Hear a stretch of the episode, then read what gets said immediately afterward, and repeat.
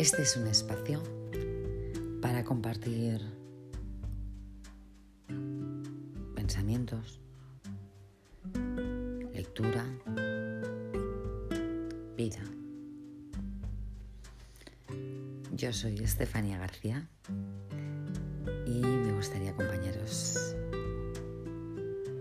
por este camino.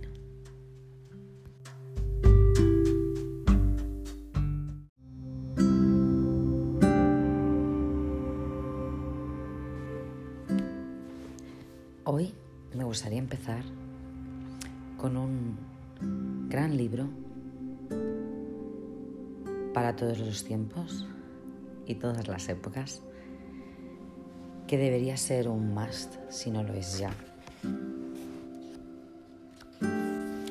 El libro se titula Los cuatro acuerdos.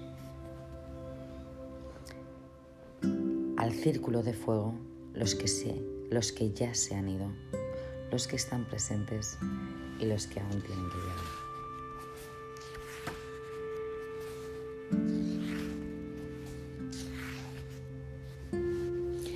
¿Sabéis quién son los toltecas? Pues hace miles de años los toltecas eran conocidos en todo el sur de México como mujeres y hombres de conocimiento.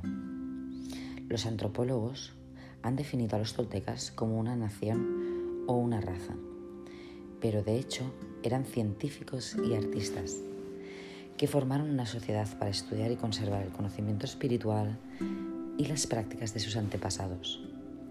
Formaron una comunidad de maestros, los nahuales, y estudiantes en Teotihuacán, la ciudad de las pirámides en las afueras de Ciudad de México, conocida como el lugar en el que el hombre se convierte en Dios.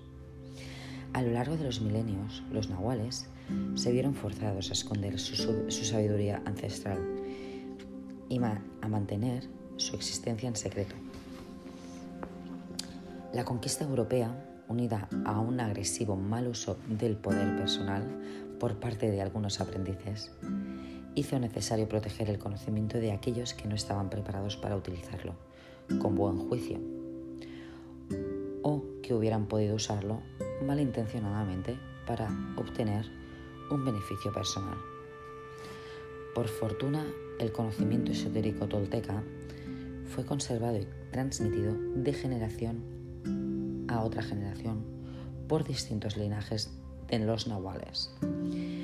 Aunque permaneció oculto en el secreto durante cientos de años, las antiguas profecías vaticinaban que llegaría el momento en el que sería necesario devolver la sabiduría a la gente. Ahora, el doctor Miguel Ruiz, un nahual de linaje de los guerreros del águila, ha sido guiado para divulgar las poderosas enseñanzas de los toltecas.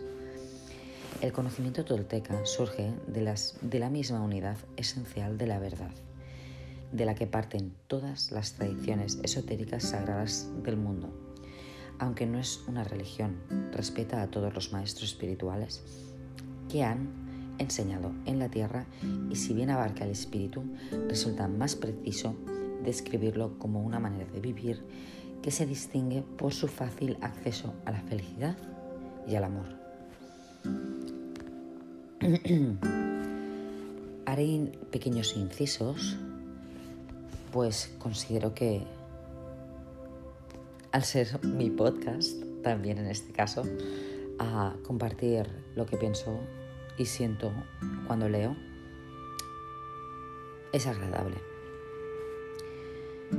Bueno, más que, más que aportar algo a la introducción de los toltecas, está todo dicho, ¿no? Y dice así, espejo humeante. Hace 3.000 años había un ser humano, igual que tú y que yo, que vivía cerca de una ciudad rodeada de montañas. Este ser estudiaba para convertirse en un chamán, para aprender el conocimiento de sus ancestros, pero no estaba totalmente de acuerdo con todo lo que aprendía. En su corazón sentía que debía haber algo más. Y tanto, y tanto que lo hay.